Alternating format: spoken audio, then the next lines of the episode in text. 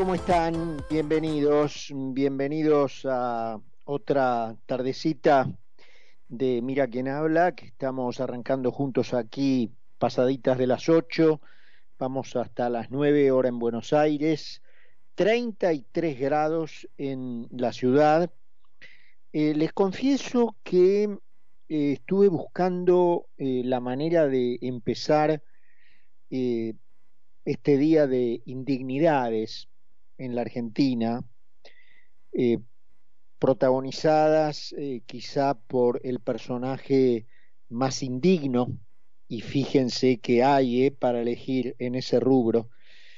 Pero bueno, dada su investidura y los agravantes que eso tiene, me refiero obviamente a Alberto Fernández por ser el presidente, que a pesar de que el país tiene muchos indignos, él, por el lugar que ocupa, tiene una carga de agravantes para que cualquier cosa que haga se mire con lupa en el sentido de la indignidad, que, bueno, eh, él resume en su triste persona eh, quizás la potenciación máxima ¿no? que se le pueda dar a esa palabra, indignidad. Y estuve buscando eh, para, para ser eh, gráfico qué palabra de nuestra lengua se acercaba más a la descripción de lo que yo sentí por esta vergüenza que hoy preside la Argentina, y es la palabra canalla. El diccionario define eh, a la palabra canalla con persona que es despreciable por su comportamiento vil. Y en una segunda acepción, gente ruin, malvada o despreciable. No podría estar más de acuerdo con esta definición académica del diccionario, porque eso es lo que es Alberto Fernández, un canalla, un indigno que ha elevado, repito, a potencias nunca antes vistas esa, esa palabra, ¿no? La indignidad. Em, lo que ha protagonizado hoy en la sesión que inauguraba una nueva ronda de sesiones ordinarias del Congreso es francamente bochornoso, vergonzoso. Eh, uno siente una profunda vergüenza porque una basura como esta ocupe el sillón de los presidentes. Em, voy a tratar de ir de lo general a lo particular. El presidente, si bien se analiza lo que dijo, hizo una confesión pública de que él, el partido y la coalición de Bosta que representa, no admite el diseño constitucional del gobierno limitado. O sea, no admite el diseño de la constitución por la que juró desempeñar su cargo. Fue una enorme confesión pública, una latosa confesión de dos horas de que él, en lo personal, y la bolsa de bosta que representa su partido, no admite el diseño constitucional del gobierno limitado. No soporta que lo vigilen, no soporta que lo controlen y aspira a tener todo el poder, como la delincuente condenada que tenía al lado de él, también persigue y también pretende imponer ya definitivamente en el país. Y tuvo tres capítulos la confesión. Primero, por eso digo que voy a ir de lo, de lo general a lo particular, después vamos a ir cosita por cosita si el tiempo nos da, el tema de la justicia, de los jueces en general, de la Corte en particular, en donde el presidente contraconstitucional que tiene el país, el presidente inconstitucional que tiene el país, el presidente anticonstitucional que tiene el país, justamente en contra de, la, de lo que dice la constitución por la que él juró desempeñar su cargo, se arrogó el conocimiento, adelante de todo el mundo, se arrogó el conocimiento de causas judiciales en trámite, cosa que tiene expresamente prohibida por la Constitución. Primera confesión de que su persona y el partido que representa no admiten el diseño que la Constitución por la que juró desempeñar su cargo le impone. Segundo tema que verifica que el, esta confesión, esta lactosa confesión de dos horas, la ciudad de Buenos Aires, que el presidente hoy declaró que no pertenece a la Confederación Argentina y que es un coto de casa del Poder Ejecutivo, a tiro de los decretos caprichosos que el capitoste que se siente en los sillones del presidente se le ocurra. En este caso, por supuesto, él y en la aspiración de ellos a que sean ellos eternamente.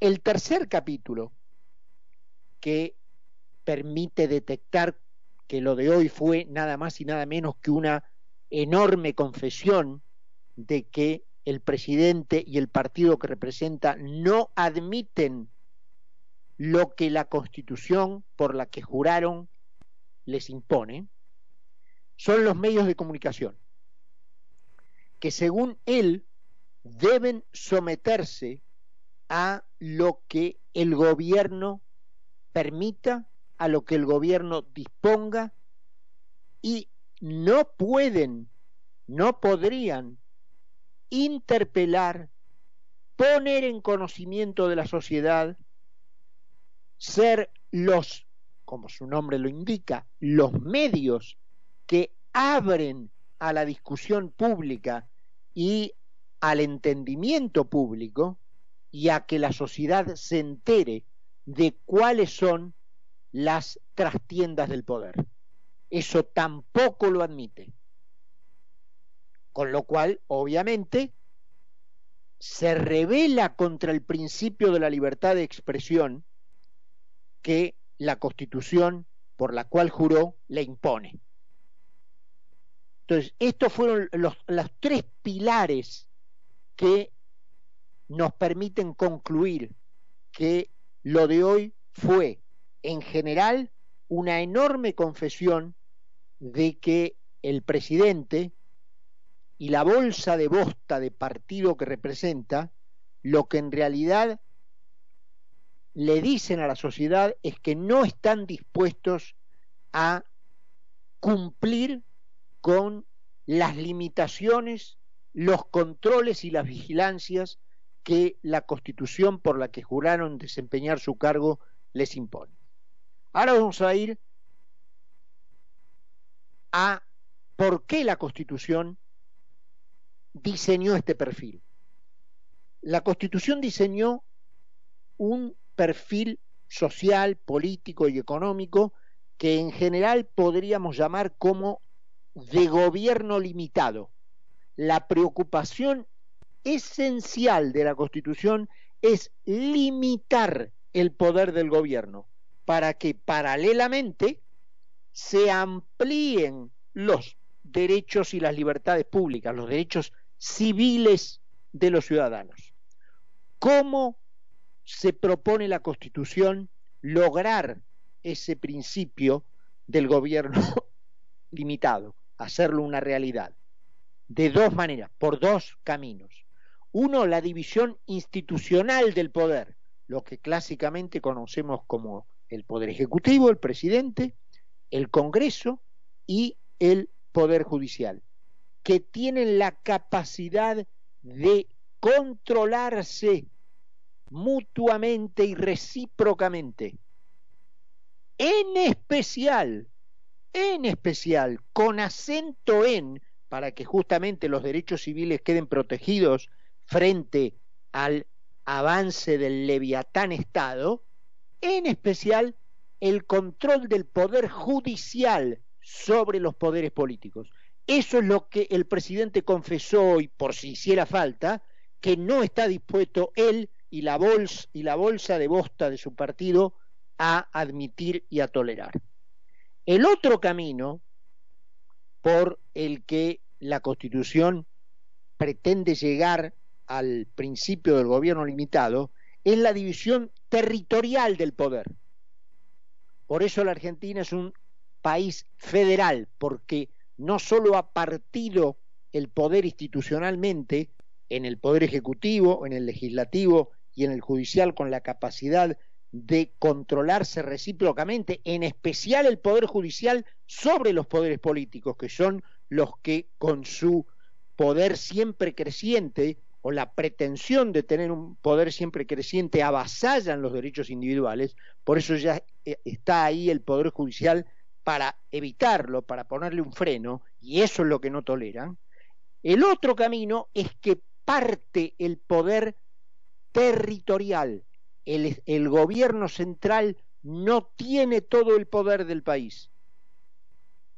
En teoría, porque eso el peronismo también lo ha terminado, el poder territorial está dividido en gobernaciones autónomas que incluyen a partir de la reforma de 1994 la autonomía de la ciudad de Buenos Aires. Autonomía que con sus propias palabras la vicepresidente ya hace tiempo negó, negando la existencia misma de la ley y el mismísimo nombre de la ciudad, que se llama Ciudad Autónoma de Buenos Aires.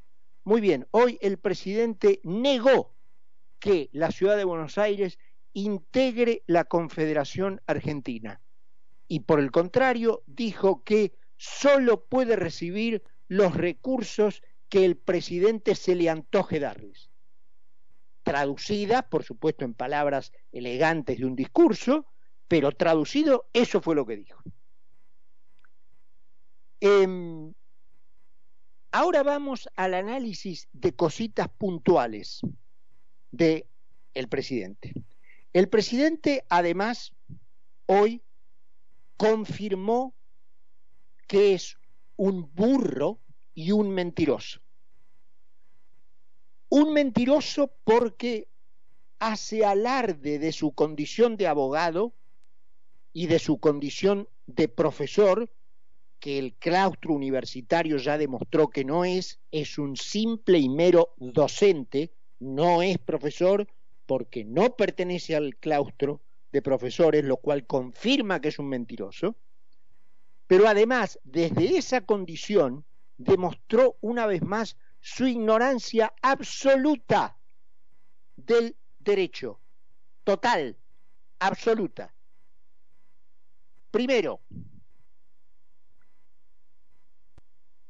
consideró en un ataque atroz a un poder que justamente al cual justamente no le reconoce su capacidad de controlarlo, que puede embestir contra él, me refiero obviamente a la Corte, al Poder Judicial, por el contenido de sus sentencias, como fue la cautelar que dictó la Corte a favor de la ciudad de Buenos Aires, como fue la declaración de inconstitucionalidad que bastante demoró la Corte en declararla de la ley de Cristina Fernández de Kirchner sobre el Consejo de la Magistratura que destruyó el equilibrio que la Constitución requiere para la composición de ese, de ese Consejo y que con la declaración de inconstitucionalidad la Corte lo único que pretende es que ese equilibrio vuelva a restaurarse y la decisión de la Corte de no reconocer el ardid, la trampa pública hecha a la luz del día de la vicepresidente que dividió adelante de todo, enfrente de toda la sociedad, con una cara de piedra a prueba de balas, el bloque de el oficialismo del Senado para literalmente ejercer su profesión de chorra y robarle, que es lo único que sabe hacer bien, robarle un consejero a la oposición. El presidente considera que el contenido de esa sentencia de la, corte, de la Corte son causales de juicio político, un burro completo, un ignorante completo. Ya dijimos lo de haberse arrogado el conocimiento de causas en trámite, cuestión completamente prohibida por la Constitución y que el presidente naturalmente desconoció adelante de toda la Asamblea Legislativa. Eh, dijo el presidente, son varias las cosas, eh, que la ciudad de Buenos Aires no tiene derecho a recibir coparticipación federal cuando expresamente el inciso 2 del artículo 75 de la Constitución que él juró, pero que él desconoce, le manda a respetar. La integración de la ciudad de Buenos Aires como parte de la Confederación Argentina para recibir lo que le corresponda en términos de coparticipación federal. El presidente una vez más insistió sobre la designación por decreto de los jueces Rosati y Rosenkrantz, que, dicho esto entre paréntesis, me saco el sombrero frente a ellos por el estoicismo que tuvieron de permanecer allí de cara, ¿eh? De frente a un matón, porque no otro, no, otro, no otra palabra puede decir, sí, canalla, un, matón que eh, los agravió y estoicamente se la bancaron, cierro el paréntesis, que estos dos jueces fueron elegidos por decreto falso falso de toda falsedad. Primero, porque la designación de Macri está permitida por el artículo 99 de la Constitución en las condiciones en, en las que Macri lo designó, que fue en ausencia del funcionamiento del Senado. Cuando el Senado volvió a sesionar, los pliegos de Rosati y Rosenkrantz fueron avalados por las mayorías necesarias del Senado integrado por los propios eh, eh, senadores del peronismo. Sea, otra mentira u otra ignorancia. El presidente habló de tomar por asalto por parte de la Corte Suprema el Consejo de la Magistratura. ¿Qué otra cosa que tomar por asalto o pretender tomar por asalto el Consejo de la Magistratura es lo que decíamos recién, delante de todo el mundo, pretender robarle literalmente un consejero a la oposición por la vía de dividir artificialmente de la noche a la mañana el bloque de senadores peronistas, adelante de todos a la luz del día, y pretender de que esa acción pase como legal, como legítima.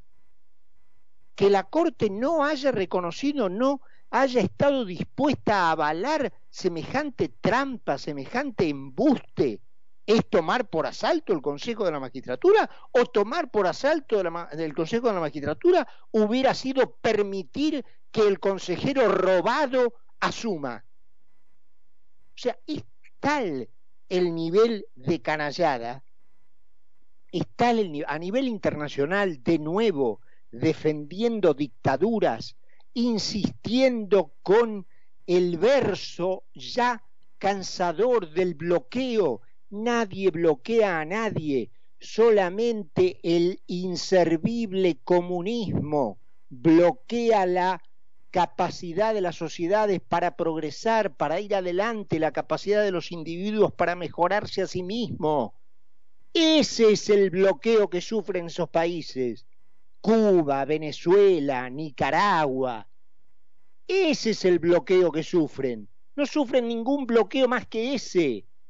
Y el presidente avalando esas mentiras, alineando al país con esas dictaduras miserables y repitiendo mentiras gastadas que no le sirven a nadie, que no explican el fracaso de nadie, el fracaso lo explican la pretensión de aplicar ideas que solo a un pelotudo se le pueden haber ocurrido.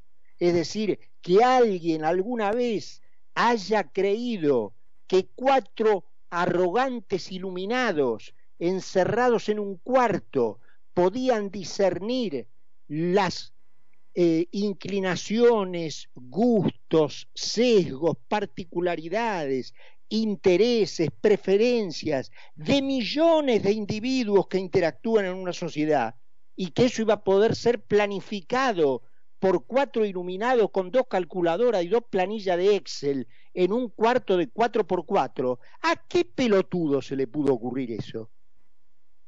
Que un conjunto de iluminados iba a poder descifrar qué cantidad de pasta dental necesitaba José López el 23 de octubre de 2022. ¿Qué pelotudo pudo pensar que eso podía planificarse de antemano? Bueno, ese es el sistema que esta gente defiende. Ese es el sistema que ha fracasado. Ningún bloqueo impide el progreso de los países. La pelotudez impide el progreso de los... Lo que pasa es que la pelotudez transforma en millonarios a muchos, ¿eh? Transforma en millonarios. A la mayoría los manda a la esclavitud y a la miseria. Y a una minoría desigual y privilegiada los convierte en millonarios. O casualidad que ellos forman los que hablan del bloqueo, ellos forman parte de esa minoría desigual. Así que bueno, podríamos dedicar el programa entero a analizar las dos horas de confesión del presidente que a la vista de todo el mundo si hacía falta, yo creo que no hacía falta ninguna, pero si hacía falta, le ha confirmado por enésima vez a la Argentina que lo que no aguanta, no soporta, es que la Argentina esté gobernada por una constitución que le impone a él un aparato de vigilancia. Sí, señor, usted está vigilado, ¿me entiende? Usted está vigilado, controlado. Y eso es lo que el presidente ha confesado que no admite y que la bosta de partido que preside está haciendo todo lo posible por demoler ese sistema en contra de las libertades civiles. Ese es el resumen de el latoso discurso, lamentable por cierto, de inauguración de las sesiones ordinarias del Congreso de este año. Presentamos el programa y estamos de regreso. Radio Concepto en todo